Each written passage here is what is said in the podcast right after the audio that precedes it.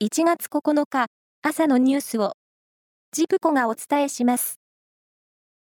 お笑いコンビダウンタウンの松本人志さんから性的な被害を受けたとする女性の証言が一部週刊誌に掲載されたことを受けて吉本興業は松本さんが芸能活動を休止すると発表しました。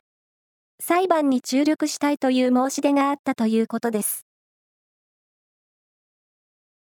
昨日午後、東京都文京区にある田中角栄元総理大臣の自宅だった建物で火事がありました。火事は出火から6時間余りが経った午後10時前に消し止められ、怪我人などはいませんでした。敷地内にいた田中元総理の長女で元外務大臣の牧子さんは、火元の2階建ての建物で線香を上げていたと説明しているといい、消防や警察が火事の原因を調べています。自民党安倍派の政治資金パーティーをめぐる事件で、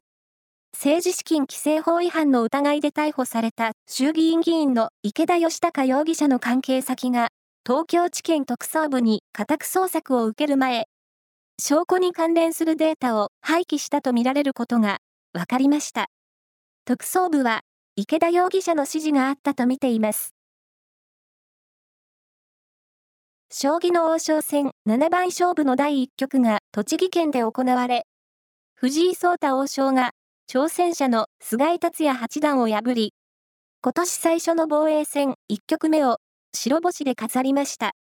第2局は今月20日と21日に行われます。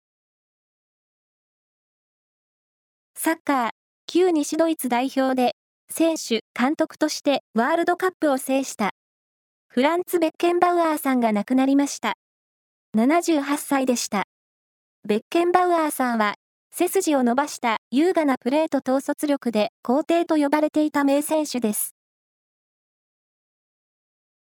この1年で結婚した人の4人に1人は、マッチングアプリが出会いのきっかけだったという調査結果を明治安田生命がまとめました。マッチングアプリが首位になったのは、おととしに続いて2回目で、今年は職場での出会いと同率でした。